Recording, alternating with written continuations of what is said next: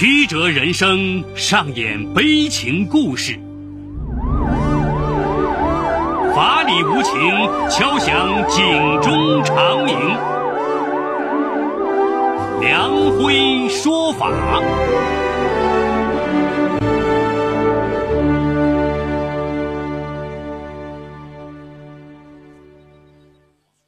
梁辉说法由上海故事广播与现代家庭杂志社联合播出。好故事，好声音。听众朋友，大家好，我是梁辉，欢迎收听梁辉说法。今天我要给大家讲这么个故事，叫《一个冰柜，一桩命案》。法治故事耐人寻味，梁辉讲述不容错过。二零一一年三月十七号，一名女子神情恍惚的来到徐州市公安局刑警支队，跟民警说自己杀了人。她当即被控制。被询问尸体身在何处时，她的供述惊呆了民警。被害者竟然被她藏在冰柜里冷冻了四年。这个女子叫郑雪，江苏徐州人。一九九八年底，二十二岁的郑雪认识了来自安徽宿州、比自己大三岁的常峰，两人很快恋爱并开始同居。二零零零年七月，郑雪生下女儿，取名乐乐。女儿出生后，他们的生活常常陷入捉襟见肘的局面。二零零六年八月，两人所在的小公司不景气，常峰下岗了。生活变得入不敷出。长风借了钱到安徽淮北接收一家茶社。不久，郑雪带着乐乐到淮北投靠长风。因为经营不佳，茶社没几个月就濒临倒闭。急着翻盘的长风又代理了一个品牌的人参制品直销业务，哪知同样打不开销路，经济状况非但没有好转，反而欠下一大笔债。长风消沉了，对郑雪漠不关心，对女儿也疏远了许多。二零零七年四月的一天，长风神神秘秘的把郑雪叫到电脑旁，指着一个交友网站对郑雪说：“可以通过交友骗男人的钱。”郑雪不同意，两人大吵一架。一天早上，郑雪买菜回家时路过纺织路小学。听到几个家长在聊天。我家小孩之前班分的不好，我花了好大力气才给他换到快班。对呀，不能让孩子输到起跑线上。最后这句话像重锤一样敲打着郑雪的心。眼看乐乐就要到入读小学的年纪，而外地户籍的他们，如果不能拿到一笔可观的择校费，就无法让乐乐进入好学校学习。一想到这里啊，郑雪就百爪挠心。她失魂落魄的回到家里，乐乐正在客厅里玩，而长风还在卧室里睡觉。郑雪呆坐了半天，最后她艰难的决定，就依长风的主意骗这一次。长风在交友网上选中了一个名叫张卓的二十六岁小伙子。根据网站提供的联系方式，郑雪和张卓取得了联系，并见了面。为了不留后患，郑雪告诉张卓自己叫郑欢。很快，张卓就对郑雪产生了好感，三天两头约郑雪吃饭、逛街、看电影，两人频繁出双入对。这样持续了一个月，在一次约会时，郑雪按照长风事先安排好的说法。对张卓说：“如果要继续下去，至少得先确定他的身体没问题才行。”张卓在郑雪劝说下，答应去做健康体检。第二天，郑雪带张卓来到淮北市第四人民医院，而长风早就安排郑雪的弟弟郑雄等候在了那里。郑雪告诉张卓说：“提前为他预约了专属 VIP 检查套餐，郑雄是 VIP 服务引导员。”张卓相信了，放心的做了一整套健康体检。最后，原本只要三百多元的体检费用，郑雄告诉张卓花了七千八百元。张卓虽然有点不高兴，但碍于郑雪在场，还是把七千八百元钱交给了郑雄。郑雄当晚把钱全部给了长风。长风一边点钱一边夸郑雪能干，你看，这来钱多快，抵得上我们两个月的工资了。过了几天，长风发现张卓还在主动联系郑雪，就对郑雪说要再敲他一笔。郑雪不忍心，长风说：“你操那么多心干什么？遇上这么个冤大头，不多宰几刀，下次就不见得能遇上这么傻的小子了。”见郑雪还在犹豫，长风又补充道：“你想，乐乐九月就要入学了，实验小学要交三万块的赞助费，我们现在可拿不出啊，不想点办法怎么行？”想到乐乐，郑雪的心理防线顿时垮了。长风趁热打铁说：“你告诉张卓，准备跟他结婚，让他一起出钱买房子，就说首付六万，让他出三万，他那么喜欢你，肯定不会拒绝。”郑雪点了点头。过了一个多星期，郑雪按照长风教的说法联系了张卓，张卓果然应允，说让郑雪物色房子，他去筹钱。六月中旬，长风在淮北市人民检察院宿舍区租下了一套房子。随后，郑雪告诉张卓，房子已经物色好了，让张卓带着钱来看房。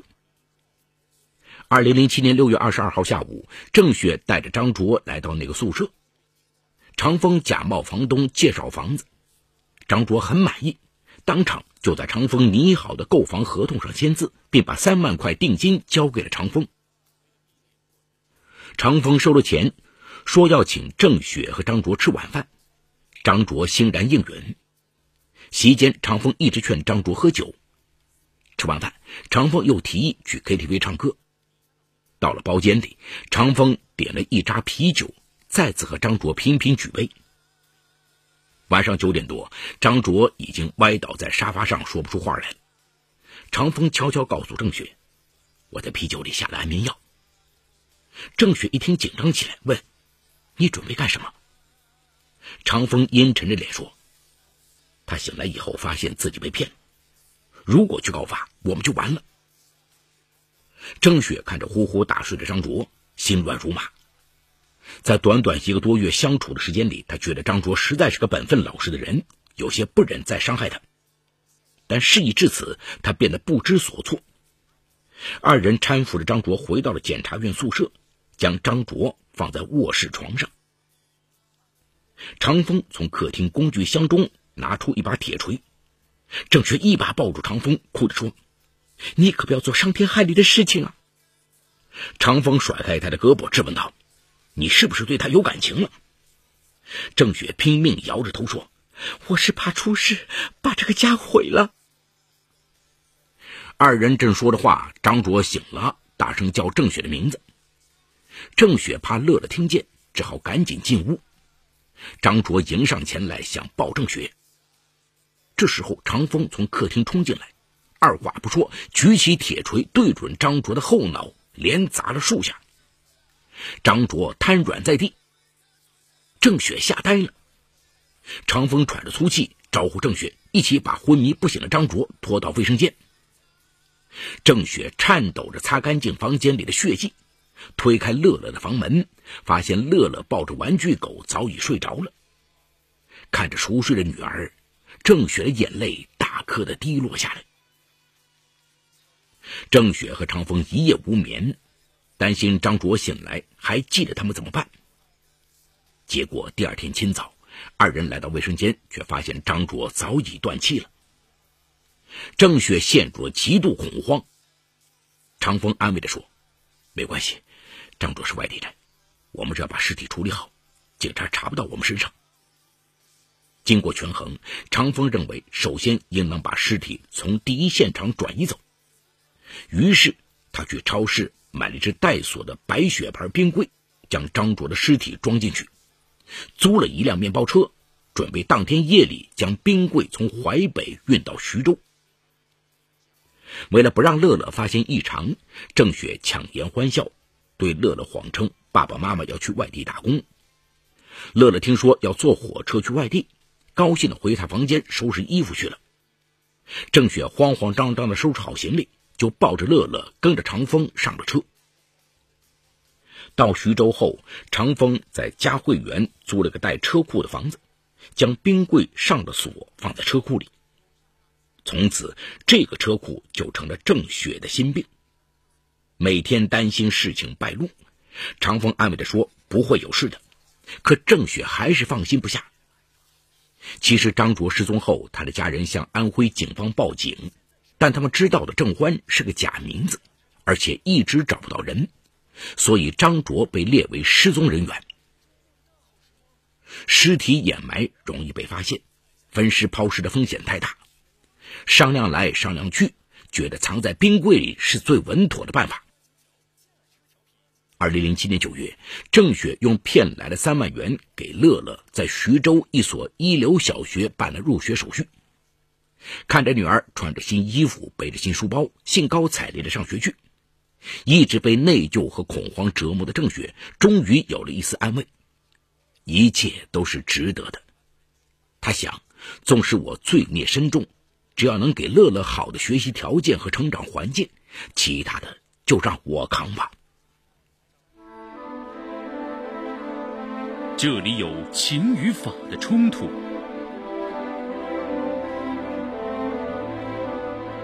这里有生与死的考验，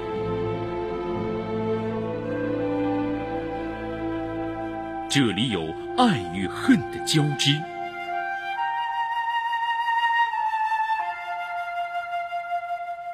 这里有黑与白的较量，法治故事。毕竟是杀了无辜的人，郑雪内心无法安宁。有一天早上，她给女儿穿衣服的时候，竟把纽扣扣错了。乐乐一看，着急的说：“妈妈，你把我的扣子都扣错了，你发烧了吗？”说着，就用小手去摸郑雪的额头。郑雪回过神来，赶紧重新将女儿的衣服整理好，抱抱女儿说：“妈妈没事。”说完，送乐乐上学去了。女儿的懂事和体贴，让郑雪的内心更加煎熬。妈妈在女儿心中应该是最值得相信的人，而自己却不是。巨大的压力使得郑雪脾气变得暴躁。经常为了一点小事就跟长风吵，然后失控的大哭。乐乐也被吓得哇哇大哭。长风常常借酒浇愁，两人争吵越来越频繁。二零零九年，长风告诉郑雪，在长沙找到一个待遇很不错的工作，可能几个月才能回来一次。临走前，长风叮嘱郑雪一定守好冰柜，时机合适了，他回来处理。长风去了长沙，郑雪因不想让女儿转学和不想再去碰冰柜，她留在了徐州。长风用甜言蜜语让郑雪相信他回来处理冰柜里的尸体，可就是迟迟不行动。郑雪早晚接送乐乐上下学，白天操持家务，三天两头要去车库查看冰柜是否保存完好，尤其是夏天，他基本每天去一趟。一直小心翼翼的他，没想到还是引起了女儿的注意。有一天，乐乐问郑雪：“妈妈，你走到那个地方去干嘛呀？”郑雪眼神躲闪着说：“啊，没有啊，就是随随意散步而已。可我发现你每天都到那个车库那里，然后就回来了。”郑雪突然生气了，对他吼道：“你一个小孩，天天问这问那干什么？”乐乐委屈的进了自己的房间。冷静下来之后，郑雪觉得自己就像个疯子，但她也不知道怎么跟女儿解释。二零一零年初，房东找到郑雪，说要收回车库。郑雪急忙告诉长风，长风赶回来找搬家公司，把冰柜从车库搬到郑雪和女儿租住的房间中的一间，然后推说工作太忙，返回了长沙。那个房间原本是乐乐在用。现在冰柜没处放，只好搬进小房间。郑雪把乐乐的日常用品都搬到自己房里，对女儿说：“乐乐，以后你就跟妈妈住同一间，开不开心呢？”乐乐怯怯地说：“妈妈，可是为什么要把冰柜放在我房间里呢？里面装了什么？”郑雪最害怕的就是女儿问这个问题，她撒谎说是年货，然后赶紧锁死了小房间的门。郑雪感觉到女儿慢慢变了。乐乐以前是个活泼开朗的小姑娘，遇见什么事儿都会迫不及待的跟郑雪说。可自从他们杀人后，乐乐越来越孤僻。郑雪也有意压制自己，但总会克制不住的冲女儿发脾气。二零一零年八月，正是夏天最炎热的时候，小区突然停电，一整天电没来。郑雪晚上偷偷查看，发现冰柜里的冰霜已经开始融化，地下渗出一滩黑色血水。郑雪又急又怕，赶忙用拖布把血水拖干净，又在冰柜四周垫上一层报纸。没想到，一连过去了三天，供电还没有恢复正常。尸体腐烂的异味蔓延到了整个房间，熏得郑雪几乎想呕吐，但又不敢开窗。乐乐躲在房间里做暑假作业，抿着嘴巴，皱着眉头。郑雪很怕乐乐问，可乐乐没有，他已经很久没有主动开口和郑雪说话了。晚上房东来收房租，郑雪不敢让他进门，急忙在门口付了钱。房东闻到了异味。问怎么回事？郑雪谎称是冰箱里的菜馊了，回头发现乐乐正站在客厅里看着自己，显然是目睹了自己撒谎的过程。因为家里根本没有冰箱。郑雪又气又窘，想说点什么搪塞过去，但乐乐转身就跑进房间里，关上了门。郑雪躲到小区地下停车场，大哭了一场。她实难承受内心的歉疚和惶恐。随着乐乐逐渐长大，郑雪害怕终有一天女儿会发现冰柜里的秘密，发现她的妈妈竟然是一个杀人犯和大骗子。到时候女儿肯定会恨死她。一想到这里，郑雪的心痛得难以呼吸。再想到冤死的张卓，他时常从噩梦中惊醒，甚至出现了幻觉。二零一一年寒假前，郑雪到乐乐学校参加家长会。会后，班主任告诉郑雪，乐乐成绩下滑很厉害。原来是班级前十名的他，这次期末竟考了倒数第三，而且考试前还和同桌打了一架。郑雪本就焦躁，回家就开始教训乐乐：“你为什么不好好学习？为什么和同学打架？”乐乐倔强的站在那里。任凭郑雪怎么质问，就是一句话也不说。郑雪瞪着乐乐，乐乐也回瞪过来，眼神里充满了冷漠和怨恨。郑雪惊觉眼前的女儿竟变得如此陌生，满腹的失望和气愤化作万分委屈。郑雪痛哭失声，向乐乐哭诉：“妈妈为了让你有好的成长环境。”我容易吗？你为什么就不好好学习呢？你真是太让我失望了。乐乐也哭了，抽泣着说：“你都不爱我了，也不管我。”郑雪抱着女儿说：“妈妈怎么会不爱你呢？你是妈妈的心肝宝贝呀。可你总是冲我发火，动不动就骂我。你以前不是这样的。”郑雪心痛不已。紧紧抱住女儿说：“对不起，对不起，都是妈妈的错。妈妈再也不抽你发火了。”母女两人哭成一团。郑雪终于醒悟，乐乐变成这样，责任完全在于自己和长风。郑雪一夜无眠，他想打电话给长风，但之前长风的一再推脱让他灰了心。想了一夜，天亮的时候，郑雪决定了要诚实面对过去，承受应当承受的罪责，将来才能踏踏实实的面对女儿。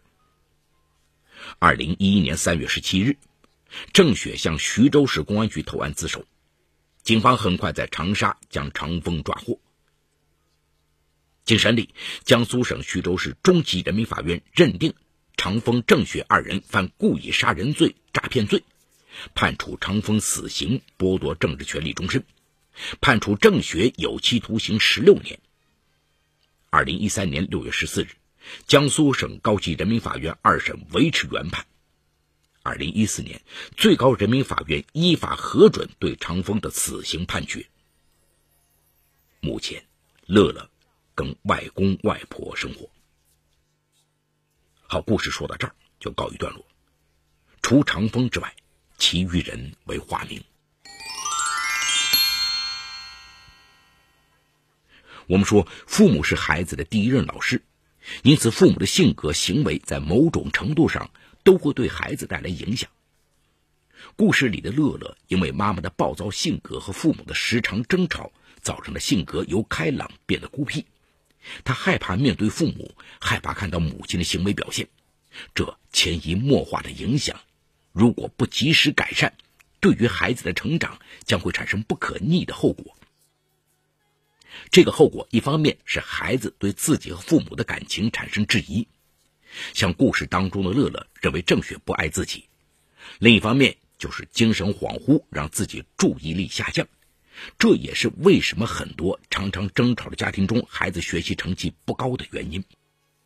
或许郑雪也是意识到这其中的问题和原因，她后悔自己原本是为了女儿铤而走险，现在不仅伤害了女儿，也毁了自己。所以在四年的错误后，她选择了正确的路，完成了自我的救赎。而长风呢？我们可以说，他是个完全不负责任的丈夫和父亲。在生意失败下，他没有寻找自己的原因，没有好好努力工作，而是去寻找捷径。同时，这条捷径还是违法犯罪的行为。他没有承担起丈夫责任，让妻子装作交友骗取他人钱财。他没有承担起家庭的责任，面对错误选择逃避；他没有承担起一个守法公民的责任，为了赚钱而杀害他人。正是因为他的不负责任，让这个家庭支离破碎，让孩子生活在痛苦之中。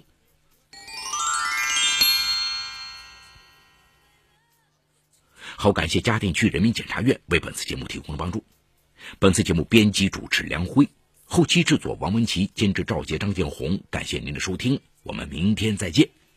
说法解律，民法析理，关注民生百态，记录法治进程。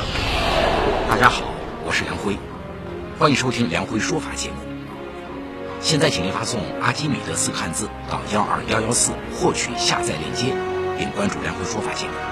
我们将与你在线下进行零距离的互动，欢迎你们的加入。